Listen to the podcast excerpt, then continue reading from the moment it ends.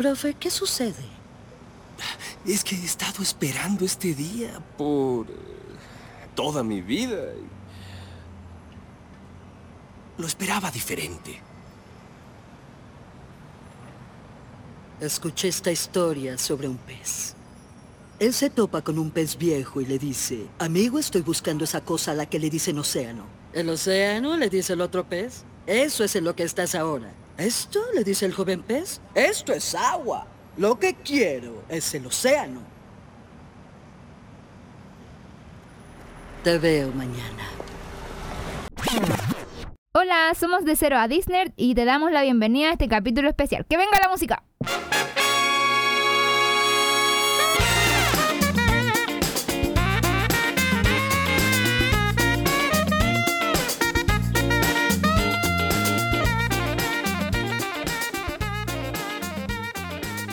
Hola a todos, aquí estoy en el club de jazz La Media Nota y me acompaña mi grupo de amigos. Saluden chiquillos. Hola. Hello. Oli. Ya, Pancho, cuéntale a nuestros oyentes sobre qué hablaremos hoy.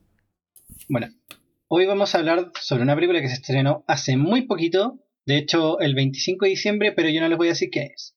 Así que le voy a dejar el paso a la Barbie. Eh, hola, ya. Ya que el Pancho no quiso decir el nombre, yo les cuento cuál es. Es Soul. ¡Tarán! Soul, Eh, Tiene un nombre muy corto. chispitas. Un Sí. poquito. Sí, Sí. pero puedes decir soul y hacer un sonito así. ¡Uh! ¿No? Como el jazz Mm, así. Tu. O le ponía así como, uh, de almita. Una cosa No, así. pues eso no. Uh, soy una almita. Uh. ok, ya. Eh, los voy a dejar con Cote que nos contará un poquito de esta película. Primero iba yo. Los dejo con Mati que no les va a contar nada de esta película. Eh, no, no os voy a contar nada porque no hay nada más que contar. La Cote les va a hacer el resumen, pero yo, como siempre, no tengo ninguna información nueva que entregar. Solamente puedo decir que estoy muy feliz, como todos los capítulos, eh, de que hayamos llegado. Qué feliz eres, ¿ah? Sí, soy una persona muy alegre. Uy, Podemos sí. Si que ustedes pudieran ver mi 100. cara en este momento, Güey, llegamos a los Eh. 100, celebremos. sí, ¡Eh! Eso quiere decir Eh. que al fin eh, llegamos a los 100 muy rápidamente. Jamás pensé eso. Yo, sola- yo pens- juraba que eh, las únicas personas que no iban a escuchar eran los abuelitos de, la abueli- los abuelitos de la Cote. Abuelita, no tengo abuelitos. Ay, lo lamento. Ay, la, ay, la cagué. Pucha. No, perdona. Es que ¿Me perdonas? el Mati hizo un sonido muy chistoso, perdón. Uy. Y así fue como sacamos la tumba de mi familia. Pero podemos seguir. Sí. Eh, Ya, Cote, dale con el resumen, dale, dale. dale. sí, Cote, dale con el resumen. Bueno, después de este pequeño así sacada de corazón que me hicieron, les contaré un poco de qué se trata esta película. Eh, esta película se trata de Joey, que es un profesor de música que en realidad no quiere ser profesor, sino que quiere ser músico profesional. Al fin tiene su primera oportunidad en el club de jazz, junto con Dorothea Williams, una gran música de jazz, pero ¿qué pasa? Se murió. Y fin. Oh. Pues se murió. Rock Sí, credits. esa es la película. De Se nada. O De eso es lo que creía. película. Porque muchas cosas pasan después, resulta que hay un más allá, aunque muchos no lo creen, y también hay un más acá, más, más antes, más después. El gran antes. Más allá el y más acá. antes. el gran antes, donde es cuando tú te preguntas por qué eres ansioso, por qué soy tan así, por qué, bueno, culpa al gran antes. Es no culpa es, totalmente. No, no tiene el- que ver con tu signo zodiacal. No le echen la culpa a, a, a, a mi- a mitología, narraciones ficticias inventadas por gente que, que necesita la ilusión de, No. tener el control de su vida. En realidad, todo se hace en el seminario de almas. Lo dijo un escorpión. Típico Virgo. Ah. Típico Virgo. ¿Qué pienses? Ah. Típico escorpión. No sé si eres Virgo, Mati, pero es que tenía que decir la talla. Bueno, para terminar, un Me resumen, para Ah. terminar un poco el resumen, eh, ahí conoce un alma, número 22, muy importante, y no contaré más. Lo demás quiero que lo vean porque es una película realmente bella. Y ahora los dejo con no me acuerdo quién. Creo que se nos olvidó, bueno, la verdad yo no vi el tráiler, porque nunca veo trailers, pero es proba- probable que la muerte del tipo no haya salido en el tráiler y sea un spoiler. En No, sí realidad sí salía. sale. Oh, ¿verdad? Alerta spoiler. Sí salía. Bueno, ¿Qué salía? Oh. esperemos que no hayamos de hecho Somos ni- como el ningún spoiler, porque no hicimos la letra de spoiler antes de eso. Pero ahora, Ya, alerta de ahora que- damos. Alerta Alerta de de super spoiler. spoiler. Si tú, si tú creías que la muerte era el peor spoiler que te podíamos dar, no. No. Así que pausa si no has visto Soul. Y si la viste, coméntala con nosotros. Y si quieres llenarte la vida de spoiler, no somos quienes para juzgar, pero ¿qué pasa contigo? Eso. Sí. Puedes seguir. Eh, La gente que le gusta los spoilers es la, clase, la misma clase de gente que le echa pizza, piña a la pizza o que Oye, se la pone un calcetín, luego se pone un ¿Qué zapato. te pasa? ¿Qué te pasa? La pizza con piña es, es, es- es Bueno, equivalente a Dios. O sea, no te Ustedes son esa clase de personas eso. que se pone un calcetín, un zapato, después otro calcetín y otro zapato. No, no soy una sociópata. No, espera, espera. Yo sí me pongo un calcetín, un zapato, después un calcetín y el zapato. Bueno, Barbie, la Barbie es sociópata. Se acabó el podcast. Adiós. Yo me pongo doble calcetín. ¿Sirve? ¿Qué? La Cote se pone calcetines diferentes, tenía que decirlo. Pero eso es muy común. Voy a hacer una encuesta en Instagram y quiero saber Estamos de ustedes se Sí, ponen. sí. A la película, a la película. Sección número Aviso uno. que hoy día estamos especialmente dispersos. Sí. Sí. Así que La Cote nos pegó su eh, lamentamos. No, Sí. no. Lo que Estamos pasa es que la emocionados por película, los 100 la película seguidores. hizo dispersos. Es culpa Se nos apareció un Jerry, Estamos se nos apareció un Jerry y dijo, mira, estos van a ser los dispersos, los distraídos. man- Y ahí Y estamos los voy a poner a hacer un todos podcast. ¡Ardilla! Ya, ya, ya. ya. Eh, sección número uno, opiniones, chiquillos. Espérate, tenemos que ¿Alguien quiere Eh, empezar? dar la entrada a la sección para poner la música. Opiniones, opiniones. Críticas. Pero qué buena música de circo. Porque somos unos payasos. Música de críticas.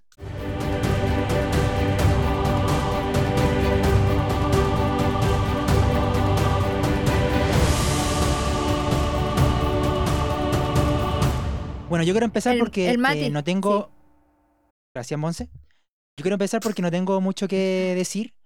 Eh, de hecho, aquí tengo mi libretita donde tomo no- notas y literalmente anoté media plana porque la, la película fue tan atrapante que se me olvidó tomar notas. Se me olvidó. Em, de hecho, lo último que anoté fue El gatito murió. Carita triste. Oh. Porque dejé- lo, lo- lo último que anoté fue eh, que el, cuando Joe vuelve al cuerpo de. como que cae a la tierra y se- en vez de caer en su cuerpo, cae en el cuerpo del gato, yo dije, ¿qué pasó con el alma del gato? Y después muestran al gato yendo hacia el más allá. Entonces dije, Ya el gato miau. Sí. Miau. Y puse, por eso puse el Entonces, gatito murió. entonces el Mati pausó la película y dijo, ah, se murió el gato, esta weá no vale la pena y fa. Dejó ahí la weá. ¿No? Sí. No, mentira. No, dejé de, dejé de tomar apuntes porque, o sea, como que fue el último que to- tomé apuntes, después como que me dejé llevar simplemente por la película. Eh, de hecho, tengo un punto que puse ¿por qué?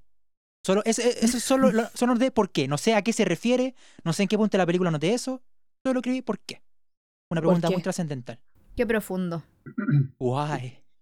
Ya. em, Es todo un filósofo, don Matías. Es que es la película. Pero la película.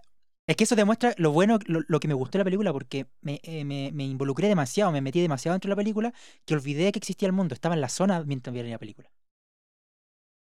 Casi me desdoblo. No, mentira. Ah. Por poco viví los personajes en persona. Estaba ahí Claro. como el, el, el loquito del letrero. Claro, llegué a, a- a- Casi me proyecté a- astralmente. Ya, em, sí, me gustó demasiado la película. eh, siento que empaticé mucho, o pude empatizar mucho, con una persona que es un profesor y también es un músico, porque yo soy profesor. Y también, eh, o sea, no me considero músico porque toco cinco canciones por instrumento. em, Por instrumento. pero, Ojo en eso. claro. O sea, sé tocar como cuatro o cinco instrumentos y en cada instrumento me sé como cinco, cuatro o cinco Esa es canciones. más habilidad que todos los de aquí juntos. En música. Literal. Ya, pero igual no me puedo considerar músico si ni siquiera sé leer partituras. O sea, cacho lo básico. Niños, concéntrense. Sí, es eso, perdón. Bueno, la cosa es que por esa razón pude empatizar mucho porque siento que pese a que nunca quise ser un músico, o sea, nunca lo tomé en serio, siempre fue un hobby, eh, cualquier persona que ha tomado una guitarra en su vida o un piano y ha empezado a aprender ha querido en algún momento ser un músico exitoso. Eh, Monse, no digas que no porque yo sé que sí. Em, Yo he tomado una guitarra y dije, ah, esta weá no es lo mío. Ah, pero me refiero, me refiero Ah, que a alguien que ha empezado a aprender. La gente aprende un instrumento, en algún momento de su, de su curva de aprendizaje dice, tal vez pueda llegar a ser más. Y se emociona con la idea. Ah, Y después la realidad ser. pega eh, y nos morimos justo cuando estamos a punto de realizar nuestro sueño. Eh, como le pasó a Joe. Así que siento que empaticé mucho con el personaje, eh, me gustó mucho la película y tengo unas críticas negativas, algo como algunos puntos negativos, pero los voy a decir más adelante. Ahora quiero dar la palabra a alguien más que quiera decir su opinión. Ya, Pancho. El Pancho. Em, bueno, em, yo siento que la película es muy buena, muy rica, no sé si en visual, porque ya de- em, pasando con la, la primera parte, que es cuando nos muestran la vida de Joe, y el gran, des- el gran antes, que es cuando llega ya después cuando pasa por este túnel y toda la cosa. Aparte que la animación del túnel me gustó mucho por el hecho de que la gran bola de luz fuese mm, como un matamosca, me resultó súper chistoso. Sí. Que fuese como. Espera, fue- ¿qué? es como casi de. Es, un- es- Es que es como una la- lámpara de matamosca. almas, cuando las almas se iban a donde tenían que irse, que nunca dicen, ese Sí. sonido que hace es como cuando los bichitos chocan con los electroshock o algo así. Es como, Sí, Ah, con, esa, no con la lámpara de matamosca. Un dispositivo infernal que inventó el ser humano para deshacerse de los mosquitos. Sí, eso mismo. Eh, y como que en esa parte ya como que empecé a sentir el pánico que debe sentir eh, Joe por arrancar, pues decir, bueno, es, es como un matamosca gigante ese. Eh, bueno, yo siento que el más allá está muy, es como casi tan placentero, es como tanto, tanta paz, eso, eso es lo que me refería. Es como toda la paz previa a nacer, es como, es así se debe sentir. También siento que es- está muy bien ambientado el sector del, de donde van las almas en, como en pena, se podría decir. De cuando están Sí, muy pero eso, sumergidos en Pancho, su... perdona, perdona Ah, que te perdón. interrumpa, pero dejémoslo para el análisis. Ah, Sí. perdón. Ya. Eh, y el otro punto que quería tocar era en cómo está ambientado Nueva York. Yo pienso que lo- casi lo hicieron al, al detalle porque eh, es precioso. Yo, ve- yo veía la película y decía, bueno, de verdad así es Nueva York. Fue Para el que no sabe, el Pancho sí. fue a Nueva York hace dos años. Sí, fue en Nueva York hace dos años. Y de verdad ¿Hace que... dos años ya pasó? Sí. Sí, sí, hace mucho tiempo. Oh, es mucho tiempo. Y sentía de verdad ese caos que te provoca Nueva York, ese calor eh, tan infernal que hay eh, durante el día o cuando está toda la gente en las calles. Sentí que mm, la, la película lo transmitía bastante bien, incluso para mí que conozco Nueva York. Yo creo que lo podría hacer de una, una persona que no ha ido nunca. Esa es como mi, mi crítica a la, a la rápida de la película. Una muy buena película. Sí, rápida. Ok. Ya. Ahora, Dale, ¿alguien más Cote. quiere decir algo respecto a la película? Cote. Bueno, Dale, mi crítica a la película me encantó. Literalmente puedo decir que nunca he podido demostrar cómo veo yo el mundo, porque ya se dieron cuenta con otros programas, bueno, cuando lo escuchan, que yo no soy muy normal. Pero Qué cuando- mejor forma de describirte a ti misma. Ya Gracias. escucharon el primer capítulo, así que ya tienen una idea más o menos de qué clase de, de hongos te comes. No, ninguno, soy así, natural. Pero cuando número 22 muestran la, la forma en que él ve el mundo, me sentí identificada. De verdad que sí. Para mí ver a 22 descubrir las cosas es como... Fue para mí mágico. Porque así es como siento siempre. Entonces me sentí muy identificada con, con ese personaje en todo momento. Siento que es uno de los personajes más ricos que, se, que ha hecho Pixar. Sí, así, lo, así para mí es. Así. Y... Rico en el sentido, uno nunca sabe contigo, rico en el sabor. No, el sabor de las ¿Acaso sentiste el sabor de 22? Solamente las pizzas y los dulces fue muy... En sí me dio hambre, después se terminé comiendo. Ok, esta conversación se está volviendo perturbadora. ¿Puedes volver a tu crítica? Eh, fue, es una de las películas más maravillosas, es tanto en colores, eh, sonidos, todo que, que he visto de, de- de Disney. En realidad creo que para mí, si, si tuviéramos puntaje así, Disney, pun- Disney puntos, yo les voy un 100 así, tal cual. Deberíamos Podríamos hacer Disney puntos. un sistema de clasificación, ¿ah? Que no sea... Ujú. puntos. Disney puntos. Eh, no sé, que- no estoy seguro sobre, esa, sobre ese nombre. Pero yo creo que podríamos discutirlo fuera de- del programa. Programa. These Points. Ok. Disappoint Ok. suena como disappointed, pero, Pancho- con algo más propio. Pero, Estamos Ya. diciendo que lo vamos Sí, a discutir concentremos. Perdón. y bueno, Perdón, para finalizar mi crítica, me encantó la película, obviamente, todo, bla, bla, bla. Y bueno, en análisis les voy a contar una de mis escenas favoritas. Que me encanta. Me parece bien. Ok, Barbie, ¿quieres seguir tú? ya. Eh, yo encontré que Soul era una película muy profunda. eh, especialmente cuando van a esa parte en que están como las eh, como la zona y también los que se pierden lo encontré así como ¡wow! así como me dejó la profundidad intensamente me la produjo est- esta película sin embargo considero que se aleja un poco a lo que es Pixar en el sentido de que le falta así como le, ¿Tu magia? eh, pasó una moto Eh, considero que le falta comedia Sí, Noté esa falta de comedia tan característica de Pixar. yo tengo algo que decir en, al respecto, pero lo quería decir en análisis. Ah, ya. Eh, Puedo continuar entonces porque lo único que diré de- de- Mm. en ese sentido. Eh, y también eh, me, me gustó mucho cómo eh, tomaron en cuenta la ansiedad y cómo retrataron la depresión. No la, no la mencionaron, pero la retrataron. Y por último, eh, me gustó mucho eh, como la ambientación de la película. O sea, yo no vi un personaje blanco. No sé si lo notaron. Que fuera importante. Mm, Tengo Sí, comentarios, pero dejémoslo en gato. análisis. Ya, análisis. Eso. Eh, lo encontré genial por como el contexto que estamos viviendo. Así como. Eh, no en películas, ¿De sino pandemia? que en el mundo. Y si era una película sobre jazz, tenía que ser así. Esa es mi opinión. claro, oh, Me gustó, Sí. pero le faltó la comedia tan característica de Pixar. Eso. Aparte, no sé si, eh, aparte de la, la princesa de la princesa Diana, creo que se llama, ¿hay otro personaje principal afrodescendiente en Disney? Eh, de- yo lo iba a decir como dato curioso. Es la primera película protagonizada por un afrodescendiente. De Pixar. ¿Cuál otra conoces? Tiana. Diana. Tiana, conté. Ah, sí, pero. Milo. Pero de este es ah, Spider-Man. hombre afrodescendiente, a eso iba. Ah, ya. La- bueno, y sí, es la primera de Pixar, porque Tiana no es de. de Sí, Claro. esa es de Disney. Sin Pixar. Eh, Monse, creo que solo faltas tú de, para dar tu crítica. Eh, sí, mis opiniones. Eh, adoré la película, esa es la verdad. Creo que esta película, igual pasa con muchas películas de Pixar que se van como en la profunda, como Up o Intensamente, pero creo que esta película, eh, además de ser animada y que no es necesariamente para niños, creo que está muy dirigida a esos adultos como que pierden el rumbo, así como que están perdidos. Creo que muy, muy buena. Eh, y con crisis existenciales también. Mm.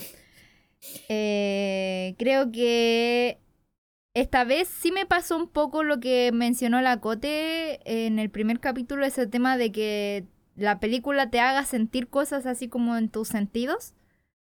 Creo que en este sentido esta película sí me envolvió un poquito más. No puedo decir que ay, que me drogué y que siento menta en la boca, pero sí algo parecido. ¿Por qué le dan con la droga?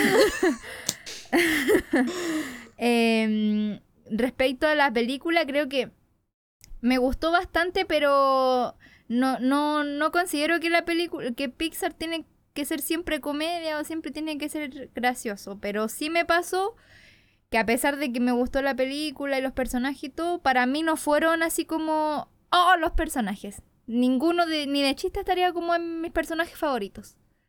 Pero creo que es porque los películas... Las pel- los películas... Las películas. Ay, qué estúpida. Eh, los personajes son bastante normales. En el sentido de que los retrataron muy fielmente a cómo deberían ser. Entonces, en lugar de sentir como que conocí a un personaje, sentí como que me hubiesen llevado a un club de jazz a conocer a alguien. No sé si se entiende. Eso fue lo Sí. que me pasó. Siento que prácticamente fui como parte de las conversaciones con Joe, así. Algo parecido. Eso me pasó. Y no, no fumé nada, no tomé nada, pero es que encuentro que, como dijo el Mati, la película es muy envolvente. Y eso es lo que me causó a mí, como que me causó así, como que me hizo parte de. Porque no sé si fue por empatía o qué, qué cosa, pero eso me pasó. Te Y, conectaste. eh, y por, por lo mismo creo que la película necesitaba ser normal para, para que para que funcionara de esta forma. Y por último, en, en cuanto a mis opiniones, eh, quería mencionar que uno puede interpretar Soul de muchas formas. Me di cuenta porque antes de grabar este programa vi Soul, vi un par de videos respectivos así como a curiosidad y esas cosas. Y me di cuenta que la interpretación del final es diferente para las personas. Ah, también vi los extras de, de Soul que están en Disney Plus. Y me di cuenta de que el final eh, queda como la interpretación, tanto como el sentido de la vida es para cada uno. Entonces me, me llamó mucho la atención eso. Creo que esas serían mis opiniones. Música de análisis, análisis, análisis, análisis.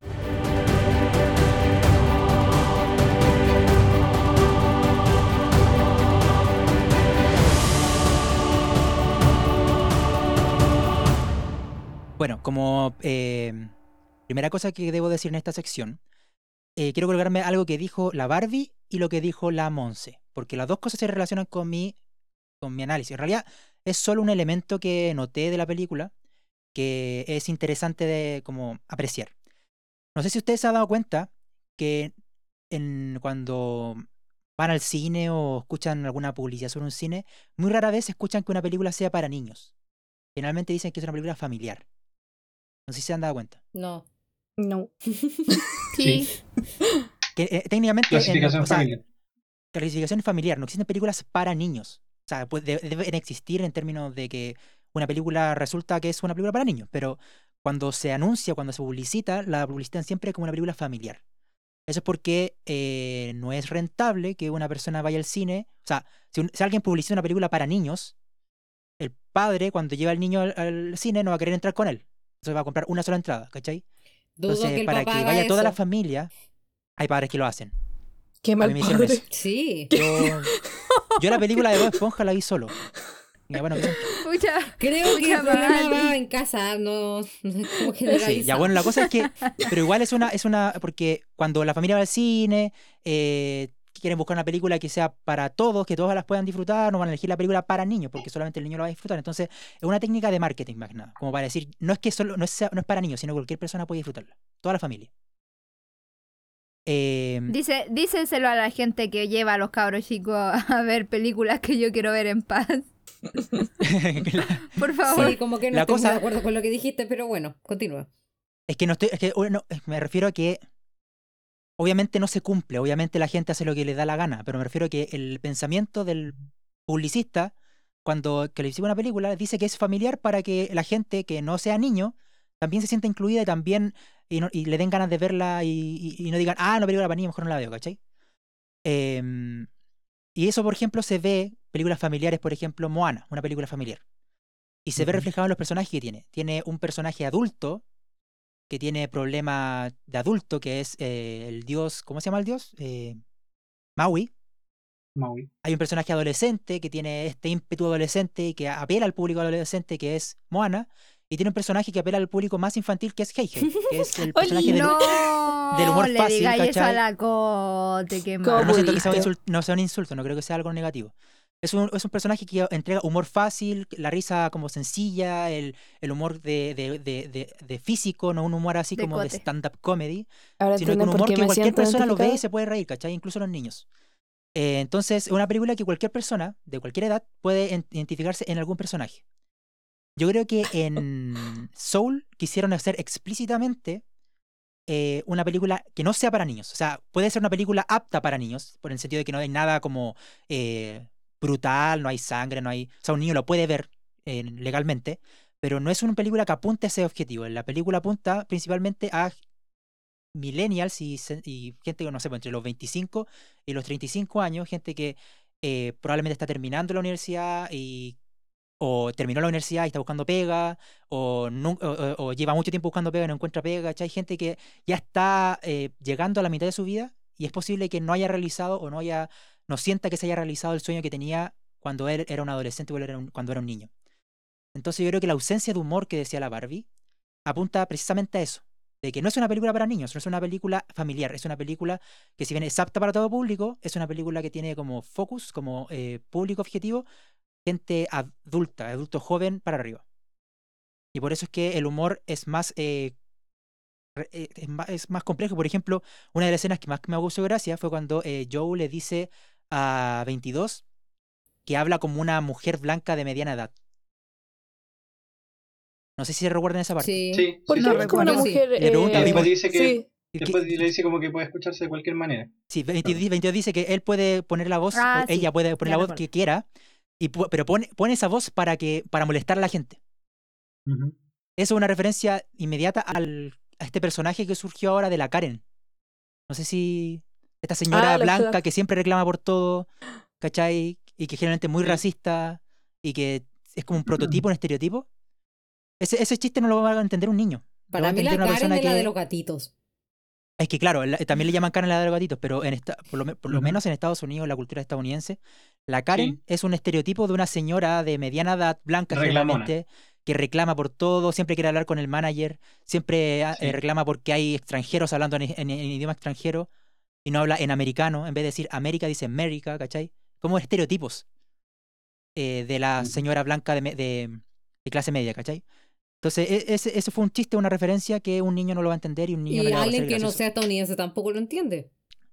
Eh, bueno, yo no soy estadounidense y lo entendí. Sí, Porque pero. igual es- Pero es que tú conoces tal vez un poco de O la sea, cultura. Sí. Pero Sí. yo, yo quería comentar, no, no, no discrepo contigo de ese tema. La verdad es que sí creo que, como mencioné en, en mi opinión, yo creo que sí es una película dirigida para, o que tal vez puede pegar más en adultos por el tema de la crisis existencial y lo que decías tú de, de como de los sueños frustrados, qué sé yo.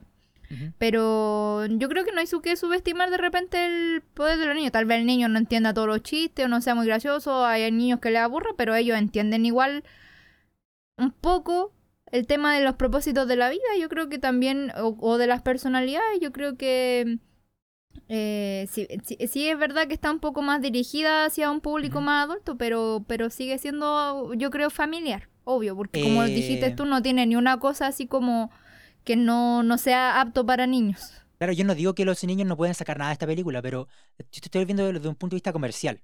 Este- esta película no va a ser popular en ese... Aunque haya niños que sí la puedan disfrutar y tal vez sea muy bueno que los niños la vean y tal vez sí la puedan disfrutar, eh, no, la mayoría de los niños se va a aburrir en esta película, porque no tiene ese humor fácil, no tiene esa... esa tal vez puedan disfrutarla, pero no va a ser su película favorita y no va a ser un éxito en ese target, no va a ser un éxito en ese grupo de... de mm, ¿Ya de edad. Y yo pienso que también tiene mucho que ver con que Disney Plus lo pagan los adultos, no lo pagan los niños.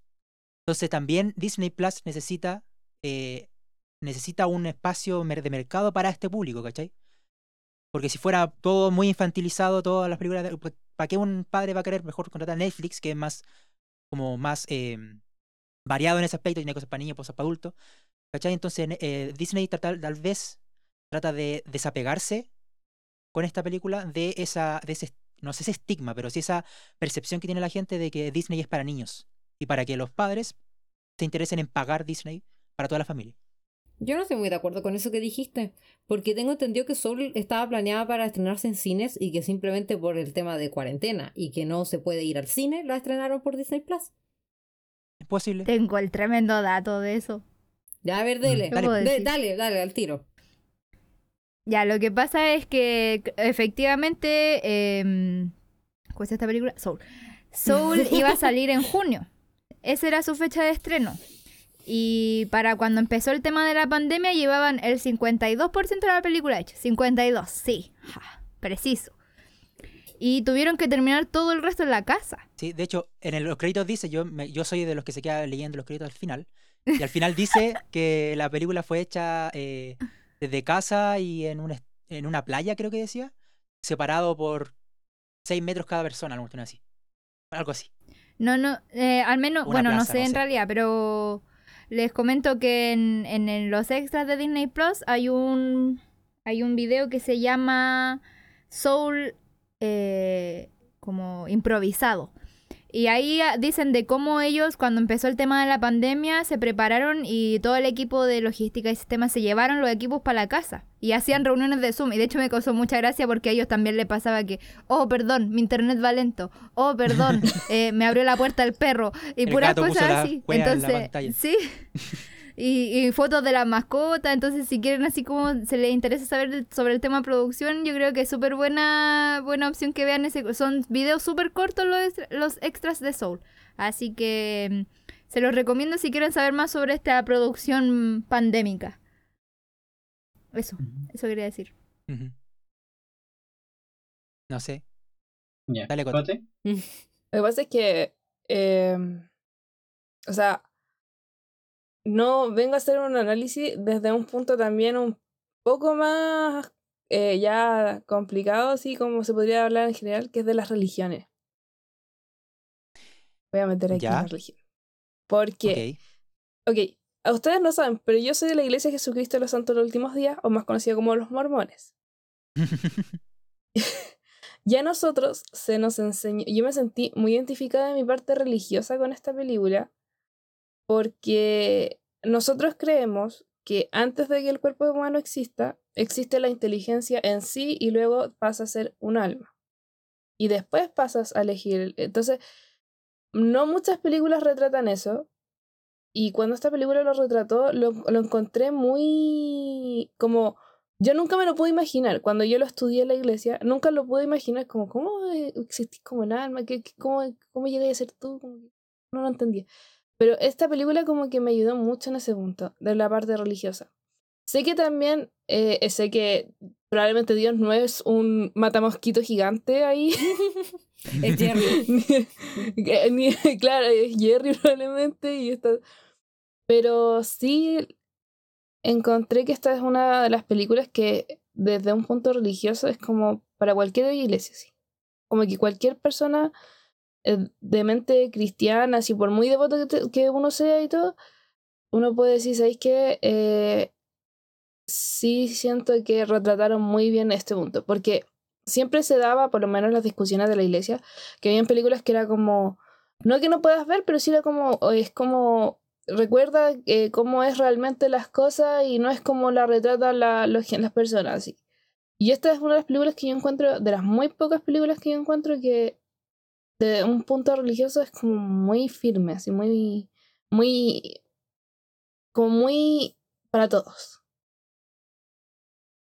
Barbie. Barbie. Ya, lo que pasa es que yo quiero decir que no estoy muy de acuerdo con lo que tú dices, pero desde el, ah, eh, desde el punto de vista eh, así como que sirve para todas las religiones, eh, no, no es así porque las religiones, o sea, lo- los devotos, mm, así como los mayores cristianos y los mayores evangélicos están muy en contra de la película por el tema de identidad. Así tipo Barbie, sé- ser quien tú quieras ser, así como algo así. Eh, dicen que están que tiene ideología de género la película por el tema de que 22, que tiene una voz femenina, se mete en un cuerpo de un hombre. Entonces eh, es como Solo por eso. Sí, eh, por eso y, quiero y a nadie, perdón.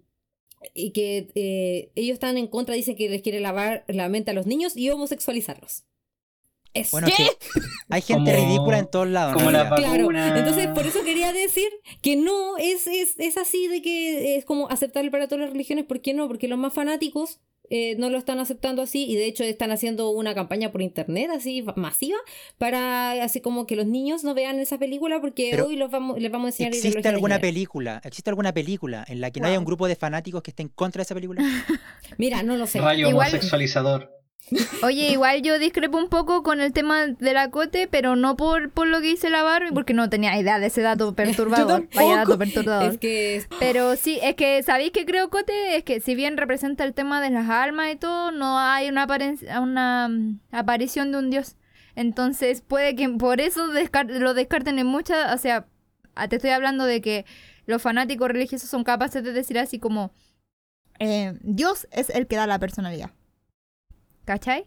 Entonces, ¿cómo, ¿cómo me estáis diciendo de que ah, se distribuye ahora en maquinita o que tri... ¿Cómo se llama el tipo? Jerry. Jerry. los mentores Jerry, que Jerry le dio la personalidad. No, no, no, no, él no lo decide, él no es Dios. ¿Cachai? Mm. Yo creo que en esa parte podrían discrepar muchos. Sí, es así que yo creo que tal vez para religiosos de mente abierta que no, Claro. no Sí. como tú, que no, no, no se imaginaban ese mundo, eh, puede que sí. Eh, Claro, esta película puede ser coherente con muchos dioses personales que pueda tener la gente, pero así como hay gente que cree en dioses, hay gente, eh, hay, hay un dios por cada persona que cree en un dios. Todo- todos los dioses son distintos y siempre va a haber una persona que va a considerar que esa representación que se hizo no es, no es, no es, no es coherente con su visión de la religión. Entonces, eh, no creo que, tal vez sea el intento, tal vez sea la intención de hacer algo lo más neutral posible desde el punto de vista espiritual y tratar de no buscar eh, como a tomar partido por ninguna religión, pero no va, eso nunca va a pasar. Siempre va a haber una religión que, o o una persona religiosa que va a estar en- va a encontrar que eso, ese universo representado no le satisface. Porque siempre hay gente que se queja por todo. Oye, sí, Eso. eh, pero sí re- respecto a, a eso, Cote, igual yo podría ampliar un poco más porque igual yo creo que tienes razón, ¿cachai? O sea, eh, de nuevo, insisto con el tema de los extras de Disney Plus, pero es que hay que aprovecharlos. Eh, hay uno donde explican cómo hacen el tema de la animación. Y yo, antes de ver la película, o sea, después de ver la película, veo los extras, obvio, y no me había dado cuenta de lo complicado que debe ser imaginarte este tema de un mundo que no, no es físico, que no existe. O sea, ¿cómo, cómo, cómo lo dibujas? ¿Cómo lo hecho- retratas? Era muy difícil. De hecho, el mundo, ahí mismo dicen que el mundo físico que se retrata es como una creación del cerebro de Joe Gardner, porque el eh, eh, todo intan- es todo intangible y Joe crea una representación que pueda ser tolerable por su cerebro. Entonces, tal vez todas las formas que se ven, hasta incluso el, el hecho de que el más allá sea un matamoscas, sea una, un- una alusión al alma de, o sea, o al como al inconsciente de, Una Jo- de interpretación Joe de- Gardner, claro. Bueno, No, que no ver- obstante, igual hay que, hay que reconocerle el trabajo de un mundo que no existe. O sea, Sí. Aunque sea la representación de una pura persona, es como, eh, literal, ¿cómo retrataron eso? Eso está Ujú. peluísimo, peluísimo. Ujú. Es que eso es lo otro, porque yo de verdad, yo, pucha, yo ve- vengo estudiando teología en ese punto desde que tengo 13 años. No es menos la cantidad de tiempo que llevo estudiando. Y nunca me había podido imaginar el, el, el, el más acá, ¿cómo era? El gran antes. También, o sea, Porque es El más como- acá. También tenéis que considerar que hay religiones que el solo hecho de intentar imaginarlo ya es como hereje. Así como, no, eso es demasiado etéreo, Sí, no podéis representarlo sin ir más lejos. Bueno, por ejemplo, gracias a Dios, el Islam no em, permite. hablando de, no permite en mi religión, no. Ah, claro. Ya, pónganse de acuerdo, pues. Pero, y otra, bueno, algo que quería nombrarles de- sobre el análisis es también sobre la, el tipo de animación. Yo le encontré, yo sé que eh, Pixar se destaca mucho porque uno puede, la tela se le ve hasta la costura, eh, cuando son peludos se les eh, se, se le ve hasta los... Pero la forma en que em, dibujó las almas, a mí me encantó. Me fascinó que fueran pachoncitas, peluditas y todas tiernas. Es algo que Mm. creo que me enamoré. Mi escena favorita es cuando va Joe y toma un alma así y dice ya, se tira para tratar de volver de nuevo a la tierra y, y yo me encanta así, como ahí le empujaste.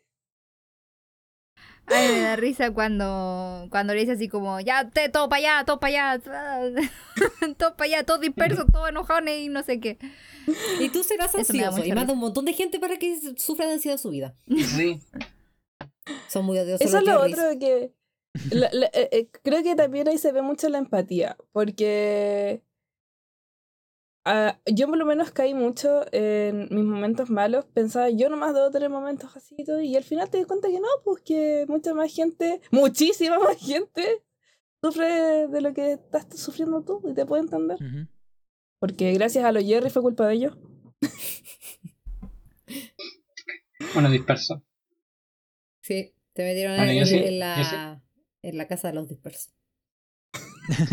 Bueno, yo Yo, siento yo que... sé que Pancho, nosotros ¿estabas aquí? nos conocimos Sí. antes así, ahí. Sí, yo, Ah, sí. yo sigo aquí en las sombras, como siempre, porque me gusta estar callado. No, la Ah. verdad es que estaba tratando de analizar un poco de lo que era el- la película. Y me acordé de que me sentí bastante identificado con el Jerry contador. Sí. Estás hablando de Terry. Pucha. Es Terry. Terry, Sí, es de Terry. Terry, no es perdón. Jerry. El chico Derry. El juega a la pelota. Sí. Cuando se le perdió, bueno, cuando se le perdió el alma, yo sentía, conche tu madre, yo he pasado por esto mil y una veces. Cuando se me ha perdido un peso, y después, bueno, yo calentándome la cabeza una semana con la web. Y después llega mi jefe, no, ajustalo nomás y listo. Y te lo tiran para el lado. así, y tú decías, ah, me estáis wea. O sea, claramente Terry no se da cuenta cuando le ajustan la cuestión, pero yo así como me estáis leseando que yo estuve una semana viendo con esta cuestión de nuevo para que tuve eso. No. Entonces, sí, eso me dio. eh, es como la parte cómica de la película que encontré que. Eso solo lo encuentra cómico un contador. Un contador, sí, porque Terry hizo, hizo el trabajo de buscar carpeta por carpeta y ya, ¿dónde está la diferencia? Ya vamos. Contó todos los nombres de nuevo. de- sí, después cuando dijo, ya, me falta esto, ¿dónde está? Ya, tengo que ir a buscarlo. Entonces, No, pero En ¿sabes ese qué? sentido- Yo, am- yo esa parte, o sea, la encontré graciosa, pero más que nada así como liberadora, porque yo soy del tipo de persona que cuando ya está aburrida haciendo algo es como que bota todo lo del escritorio y dice, ya, vamos, démosle, ¿cachai? Pero me, me, me causó mucha gracia que fuera como el típico, típico, el típico tipo que está así como teclando de a una las letras y yo dije, es el Pancho, y te, te juro que lo pensé, te lo juro que lo pensé. no, yo no estoy tan, tan sumida en la miseria como, bueno, como el tipo que está ahí como en, en la suya. Nunca viste lo difícil que fue ser músico para tu padre. Yo no quiero que tengas que luchar así. Él sí podía perseguir sus sueños, pero yo no. Tu padre contó conmigo. Muchas veces yo tuve que pagar las facturas. Cuando yo falte, ¿quién pagará las tuyas? La música es todo en lo que pienso. Desde el momento en que me despierto en la mañana hasta el momento en que me voy a dormir. Los sueños no sirven para comer, Joey. Pues no quiero comer, ¿sí? Esto no es solamente mi carrera, mamá, es... es mi razón para vivir. Y sé que papá sintió lo mismo. Y si muriera hoy, me asusta decir que mi vida no hubiera significado nada. Yo les quería comentar una escena que a mí me impactó bastante, que fue la discusión que tiene eh, Joe con su mamá. Que eh, vi- visualmente y sentimentalmente im- a mí me impactó bastante, porque primero visualmente, porque vemos que en toda la película Joe y 22 intercambian diálogos todo el tiempo, pero en esa parte se unen, se unen y esa conversación la tiene solo la mamá con Joe. Y a mí me impactó bastante, más que nada porque yo creo que es algo que les pasa a muchas personas en realidad. A mí, o sea, no sé si para bien o para mal, no me. Más para bien que para mal, creo yo. Nunca me ha pasado. Mi, a mí siempre me han, me han apoyado y todo el tema. Siempre está la persona que te tira para abajo, pero nunca ha sido mi familia. Entonces, de hecho, les dije, voy a grabar un podcast y fue como, ah, ¿qué es eso? pero no me dijeron que era extraño ni nada. eres rara. Em, Hija, eres rara, pero yo te apoyo. De hecho, me regalaron muchas cosas Disney para Navidad. Porque mi mamá no quiere que crezca. Yo la amo. Ya bueno, la cuestión. La cuestión es que. Que esa escena me impactó bastante porque visualmente y bueno, emocionalmente está súper cargada, así como creo yo, de, de simbolismo. Eh, porque aparte de como que creo yo que la, la escena más empática que puede tener uno, porque después de todo, todo lo que vive Joe es como con él mismo. Todas esas conversaciones de yo quiero hacer esto, bla, bla, bla, es con él. Pero esta es la, la, la vez que como que exterioriza todo el problema. Entonces creo que es como súper im- impactante y me gustó mucho la verdad. Creo que está súper bien hecha. Encuentro, no sé a quién se le habrá ocurrido mezclar la cuestión y hacerlo visualmente muy bacán, pero me encantó. Me encantó esa parte. que con lo que comentó la Monse, eh, yo vi la película con mi mamá. Dije, porque mi mamá me dijo, oh, José, quiero ver Soul. Y como no sabe usar el, el- el- la, la tele, le dije, ya, mamá, yo lo. Yo dije, veamos juntos. Le dije, mamá, veámosla. Ya. Y nos pusimos a ver. Y en la parte donde exactamente pasa lo que Monse retrata de que, eh, como que Joe enfrenta a la mamá, se podría decir. eh, mi mamá justo se paró a tomarse los remedios porque es diabética. Y va, y justo salía la parte donde la mamá estaba como retándolo a él, porque él, eh, él, él quería ir a dar una tocada de nuevo y todo. Y en esa parte mi mamá como que se para así y lo único que me dice es que me dice, a veces hija, eh, los papás no se dan cuenta de, lo, de las necesidades como en ese punto de, lo, de los hijos, como que ellos solamente quieren verlos siempre bien y se les olvida que, que ustedes también tienen que cumplir sus sueños, como que... Y ahí yo pienso, aquí ninguno de nosotros es papá o mamá, que yo sepa. Tengo un perrijo. No, no, no. Gatos. Eh, eh, tienen gatos y perritos. Pero yo cacho que, claro, ser madre o padre, creo que lo más difícil es cuando te das cuenta que tus hijos tienen que sufrir, ya sea para bien o para mal, y cumplir sus sueños. Creo que esa es la parte más difícil, porque a veces los sueños de los hijos no son lo que los padres eh, querían para ellos, y ahí es donde está la, siempre como, no, es que eso no va a tener futuro, algo, pero, ¿y si el hijo, como yo, tenía futuro, ten- tenía un gran futuro? O, o, no, o no cumplir el sueño también, pues Cote, si a las finales lo que, lo que fal- yo creo que pasa para los dos lados también, porque Joe también estaba sesgado por algo que no sabía que, o sea, él creía que necesitaba para ser feliz y a la final se dio cuenta de que no lo era. Mm. Entonces, yo creo que así como pasa con los padres, de repente pasa con uno mismo, pero no... eh, pucha, perdí como la, la idea de lo que te quería decir, pero... eh, Yo El creo que la punto idea es es, que- vivirlo. La idea es es, que vivirlo por ti e- eso, gracias, Pancho, puta que eres bacán, weón. Ah, Será, ¿eh? te abrazaría si no estuviésemos como a no sé cuántos kilómetros de distancia. Eh, sí, yo creo que ese es el tema, o sea, de repente los papás, incluso nosotros mismos no nos damos cuenta de que tenemos que vivir y pasar por ciertas cosas para eh, aprender o para eh, lograr alcanzar nuestro objetivo. O darnos cuenta que no era nuestro objetivo, etcétera, etcétera, bla, bla, bla. Yo creo que eso es fuerte. Yo tengo curiosidad por saber así como cómo interpretan ustedes el final de Soul. La verdad. Mm. Porque si ¿A quieren comienzo yo para interpretar? Como que no digo imaginamos lo que pasa interpretar porque después. cuando cuando vi el ex- eh, vi los extras hay uno donde hablan sobre la temática. La temática de la película claramente es como el propósito de la vida, Ujú. ¿Ya? Cuando eh, termina la película, al menos yo me quedé con esta sensación.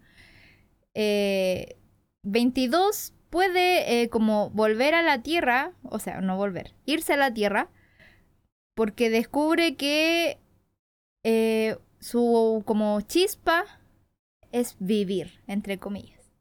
Algo así Sí. se puede decir, como apreciar la vida, porque se fijaba en las pequeñas cosas. Y que es lo que le faltaba porque y nunca lo podía encontrar porque nunca vivió en la Tierra. ¿Ya? Pero también eh, hay otro cambio con Joe. Joe da la- eh, a, mí me da, a mí me dejó la sensación la película de que tu chispa, o sea, que tú seas bueno para la música o qué sé yo, bla, bla, bla, bla, bla, bla, no sé qué, no tiene por qué ser el propósito de tu vida. ¿Cachai? Puede acompañar tu vida, pero el propósito siempre va a ser disfrutarla. No sé si se entiende. Sí. Sí. El tema es que creo que no era así como lo querían los creadores explicarlo, porque en- creo que en un momento, claro, era el tema de que de que yo estaba como, no sé si enfocando más, a lo que voy yo es que la chispa no es tu propósito, ¿cachai? Sí. Eh, que es lo que yo creo que da a entender la película, que la última, el último circulito es como tu propósito en la vida, y no es así.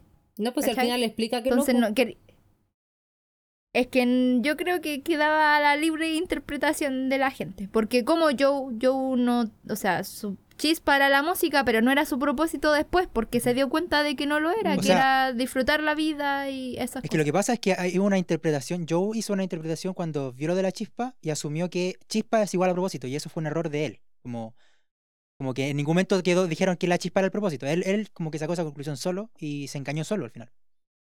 ¿Sí, Barbie? Sí, lo que pasa es que en la película Jerry menciona que eh, la que la chispa es tener ganas de vivir. ¿Cachai? Mm. No es eh, que tú encuentres, eh, como dice Monse, el propósito, o como lo malinterpretó el, el, el protagonista de la película, que ya no recuerdo el nombre. Eh, Joe. Joe, muchas gracias. Eh, sino que eh, para poder ir a la Tierra tienes que tener ganas de vivir. Y eso es importante. Si 22 no, no iba a la Tierra, donde ya no encontró la chispa de manera eh, eh, no sensorial, porque al final no, te- no había gusto, no había olores, no podían tocar las cosas. eh, la- el resto de las almas estaba encontrando la chispa de manera no sensorial, pero ella necesitaba tener la el, el tocar, oler La experiencia. la experiencia. Entonces, el, al ir a la Tierra adquiere la chispa. Y esa chispa en realidad es, es simplemente tener ganas de vivir. Y ahí es cuando pueden ir a la Tierra. Es que eso, eso no lo entendí bien entonces. Creo que, soy tonta. No, es que lo dice, eh, Jerry lo dice. que es No, no, sí, entiendo, entiendo, pero por ejemplo, es que a eso voy. Todas las otras almas no creo que haya sido como, eh, tengo ganas de vivir, me voy. Porque literal tenían que buscar la chispa haciendo cosas. Claro, es que eso les daba las ganas de vivir, ¿cachai? Así como, oh, Ah, oh, ya.